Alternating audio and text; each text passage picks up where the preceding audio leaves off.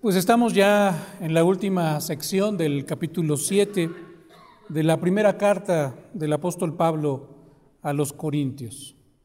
En esta última parte, en esta última sección, el apóstol responde a la inquietud acerca de cómo debían actuar aquellas mujeres cuyo marido había fallecido. ¿Podrían ellas casarse nuevamente? ¿O sería mejor si se quedaran así, sin casarse otra vez? Esta duda, hermanos, aún existe en nuestros días de muchas maneras.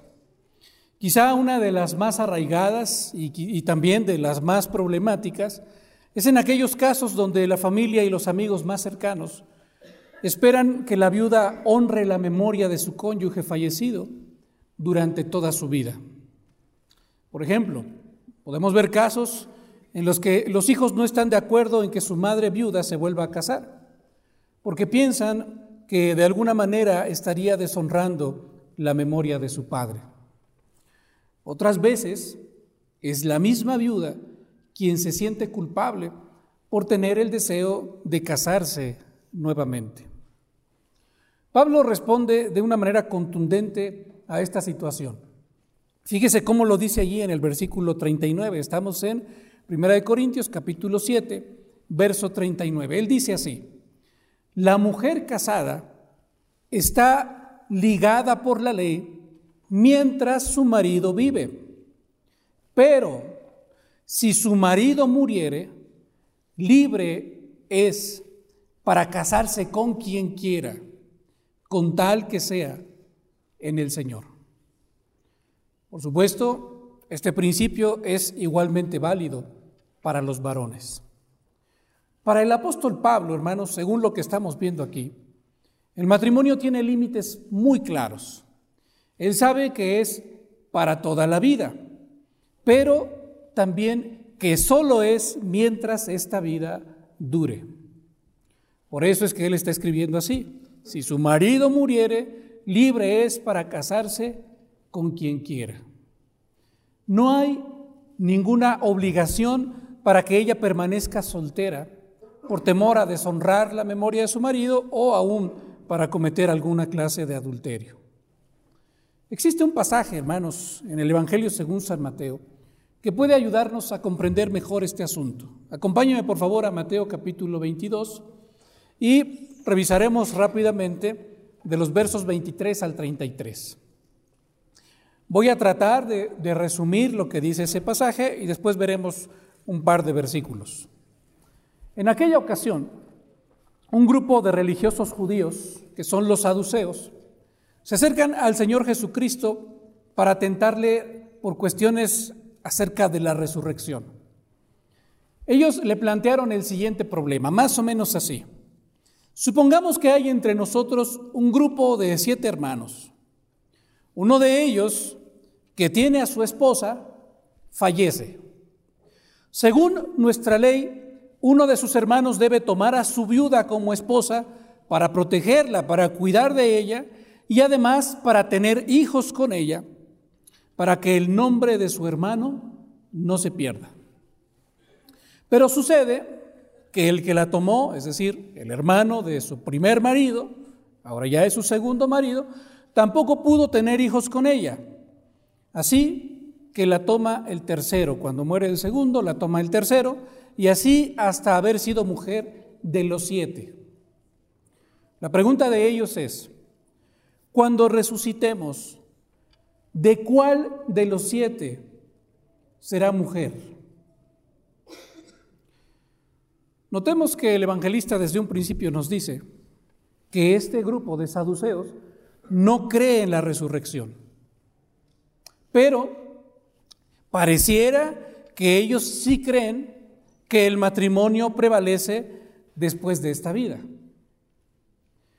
Sin embargo, note usted cómo les responde el Señor Jesucristo a ellos. Versículos 29 y 30. Él les dice así, erráis. Es la primera palabra que Él utiliza para responderles. Erráis, ustedes están errando, están muy equivocados. ¿Por qué causa? Porque ustedes ignoran las escrituras y el poder de Dios. Ustedes son estudiosos de la Biblia, pero ignoran estas cosas.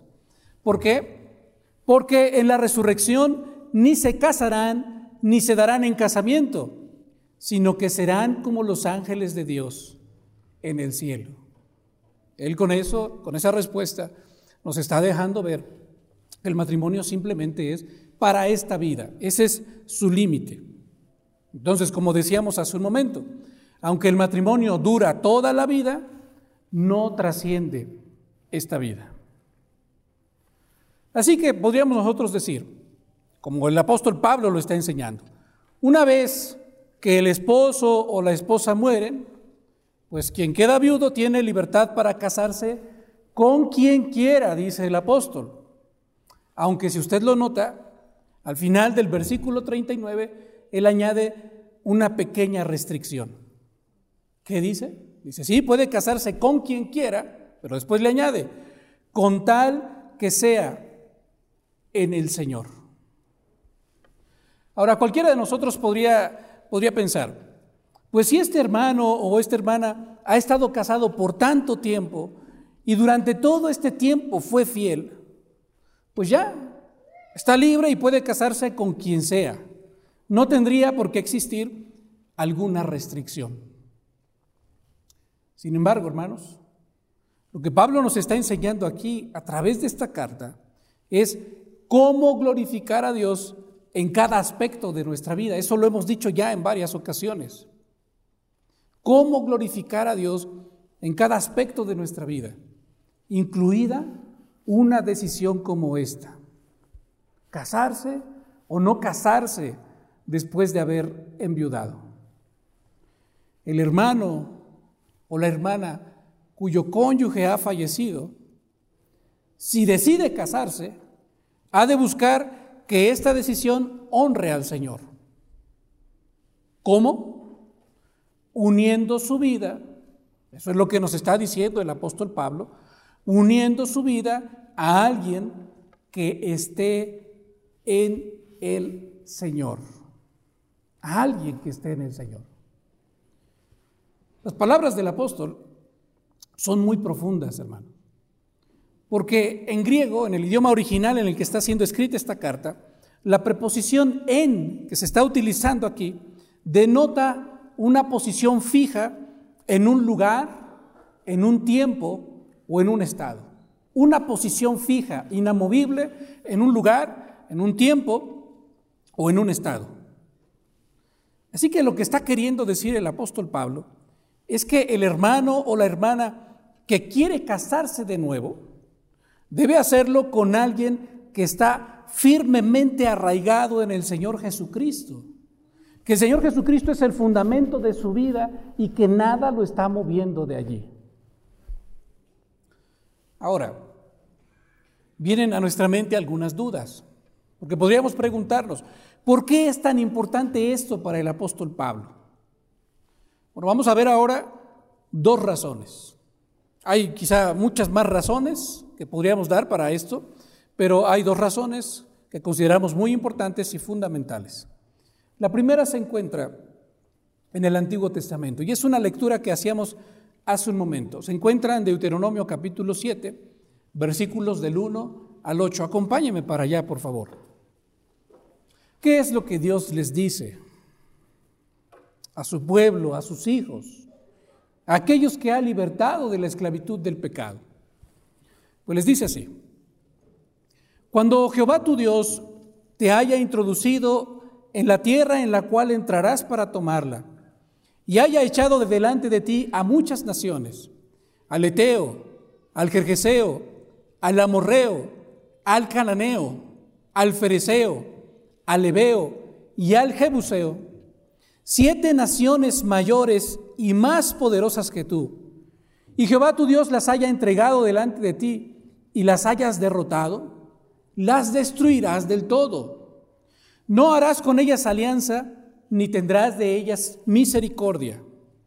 Hasta aquí alguien que lee por primera vez, eso puede espantarse mucho, ¿no? Pero, pero note la razón, note por qué Dios le está mandando eso a su pueblo. Y no emparentarás con ellas, no darás tu hija a su hijo, ni tomarás a su hija para tu hijo. ¿Por qué?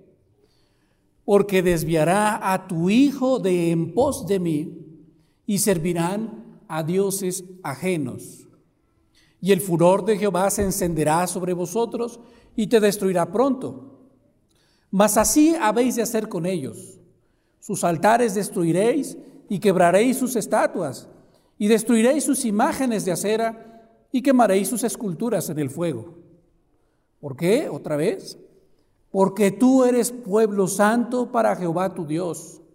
Jehová tu Dios te ha escogido para hacerle un pueblo especial, más que todos los pueblos que están sobre la tierra. Después añade, no por ser vosotros más que todos los pueblos, os ha querido Jehová y os ha escogido pues vosotros erais el más insignificante de todos los pueblos, sino por cuanto Jehová os amó y quiso guardar el juramento que juró a vuestros padres, os ha sacado Jehová con mano poderosa y os ha rescatado de servidumbre de la mano de Faraón, rey de Egipto. ¿Por qué no podían ellos emparentar con aquellos que no pertenecieran al pueblo de Dios? Pues en resumen podríamos decir, porque Dios los había liberado de la esclavitud y los había alejado del pecado y los había alejado de la idolatría. Y si ellos se casaban con alguien que estaba esclavizado a esas cosas, pues su nuevo esposo o esposa podía desviar su corazón y llevarlo nuevamente de regreso a esos caminos. Dios está haciendo ahí una advertencia muy importante para aquellos que están todavía en la posibilidad de casarse. Pero decíamos que íbamos a mencionar dos razones. Esa es la primera y esa es la que podríamos decir es en un sentido negativo. ¿Por qué no deberías buscar un esposo o una esposa que no fuera creyente, que no estuviera en el Señor? Bueno, vamos a verlo ahora en el sentido positivo. Acompáñeme por favor a Efesios capítulo 5. Efesios capítulo 5 nos va a enseñar otra cuestión muy importante. Nos va a enseñar acerca de cómo vive un esposo o cómo vive una esposa que está en el Señor. Cómo vive un esposo o cómo vive una esposa temerosos de Dios. Y al escuchar estas palabras, podremos ver el sentido, que le llamábamos así, este sentido positivo de por qué sí deberías buscar a alguien en el Señor para casarte con Él. No vamos a leer todo el pasaje por cuestiones de tiempo, pero voy a mencionar algunas cuestiones importantes. Primero, quiero que usted note lo que dicen los versos 25 al 29. De los versos 25 al 29, el apóstol está hablando acerca del esposo. ¿Y qué dice de un esposo que está en el Señor? ¿Qué le demanda Dios a un esposo que está en el Señor. Bueno, dice que este esposo sabe qué es lo que va a hacer con su esposa, pues la va a sustentar, así lo dice ahí la palabra de Dios, la va a cuidar como Cristo a su iglesia y la va a amar. La ama, la sustenta y la cuida como Cristo lo hace para con su iglesia. Poquito antes, en los versos 22 al 24, habla acerca de la esposa, habla acerca de la mujer. Una esposa que está en el Señor. ¿Qué es lo que va a hacer esta mujer que está en el Señor? Pues honra, se sujeta y se somete a su marido. Lo está reconociendo a él como su cabeza. No lucha contra él, sino que deja que Él sea su cabeza, su guía. Esa es una mujer que está en el Señor y un varón que está también en el Señor. ¿Habría entonces, hermanos, alguna razón para oponerse al mandamiento de Dios? Piénselo usted así, ¿sería realmente de bendición si una viuda dice, No, yo me voy a casar con quien yo quiera. No me importa si ese hombre no está en el Señor. ¿Sería de bendición si alguien dijera eso? Y no solamente hablamos de una viuda, sino hablamos de alguien, como lo decíamos, que está en posibilidad de casarse, algún hombre o mujer soltero. La verdad es que no sería de bendición, hermano. Al contrario, esto podría traer un gran desastre a su vida. Y lo peor, no solamente traería un gran desastre a su vida, sino que podría ser un desastre para toda su vida. Entendemos por qué Pablo está siendo tan enfático. Está diciendo, sí, si una mujer que estaba casada, pues ha enviudado, su marido ha fallecido, o un varón que ha enviudado, su esposa ha fallecido, tiene completa libertad para casarse con quien quiera. Pero tiene que ser en el Señor. Hay algo importante que yo quisiera incluir aquí, hermano, porque esto podría ser muy confuso. Alguien puede decir, ¿y cómo sé? ¿Cómo identificar a una persona que está en el Señor? Yo me quiero, quisiera yo casarme con esa mujer, quisiera yo casarme con ese varón, pero ¿cómo sé que realmente está en el Señor? Quisiera yo tener más tiempo para explicarlo, hermano. Pero por ahora nos basta aquella frase que fue utilizada por nuestro Señor Jesucristo para identificar a, los que son verdaderamente discípulos suyos. ¿Qué es lo que dice el Señor Jesucristo? Por sus frutos los conoceréis. Esta frase, hermanos, obliga a quienes quieren casarse a tener los ojos bien abiertos. No es suficiente con que tú hayas conocido a aquel con quien te quieres casar o aquella con la que te quieres casar. No es suficiente con que lo hayas conocido en la iglesia. No es suficiente con que lo hayas conocido cantando en un coro o que lo hayas conocido como presidente de una organización. Tampoco, tampoco es suficiente si nació en cuna cristiana o si su padre y su abuelo son pastores. Ninguna de estas cosas son una verdadera garantía de que está en el Señor. Es que es miembro de la iglesia y siempre lo he visto aquí y viene todos los domingos y nunca falta y es muy participativo. Con todas esas cosas, puede que no esté en el Señor. ¿Por qué? Porque por sus frutos los conoceréis. Tienes que mirar bien a esa persona, tienes que mirar su vida, tienes que mirar sus actitudes, tienes que ver cuáles son sus frutos, tienes que ver cuál es el resultado de su vida. Y entonces, con eso en mente, con eso en tus manos, por decirlo así, tú puedes tomar una mejor decisión. No es a ciegas, ¿no? No es como lo dice este mundo, sobre el corazón no se manda, ¿no? déjate llevar como sea y si te enamoraste y si te gusta y si es lo que te dicta tu corazón, sigue tu corazón.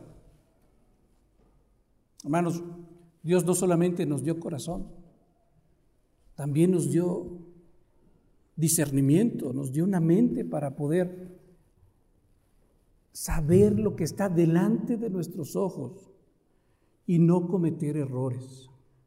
Porque lo volvemos a repetir, esto puede traer un gran desastre a la vida y un desastre que dure para toda la vida. Pero existe, hermanos, una segunda opción. Y el apóstol Pablo lo va a tocar aquí en el versículo 40 de la primera carta a los Corintios, capítulo 7, verso 40. Pero a mi juicio, más dichosa será si se quedare así. Y pienso que también yo tengo el Espíritu de Dios. Palabras muy interesantes las que vuelve aquí a tocar el apóstol Pablo, ¿no? Este concepto de permanecer soltero. Él está diciendo, sería más dichosa, sería más feliz, a mi juicio, según como yo veo las cosas, dice el apóstol Pablo, pienso que sería más feliz si no busca casarse nuevamente. Y pienso que también yo tengo el Espíritu de Dios. ¿Por qué dice eso el apóstol? Bueno, pues por lo que ya ha explicado en los versículos anteriores, lo que explicó acerca de la soltería, hermano.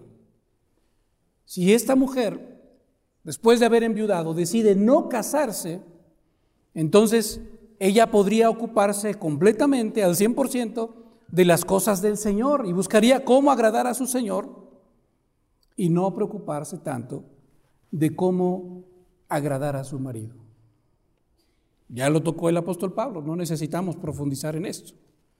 Lo que sí necesitamos recordar, hermanos, nuevamente, es que esta opción para alguien que ha enviudado, decide ya no casarse, solamente es para aquellos que tienen el don de la continencia.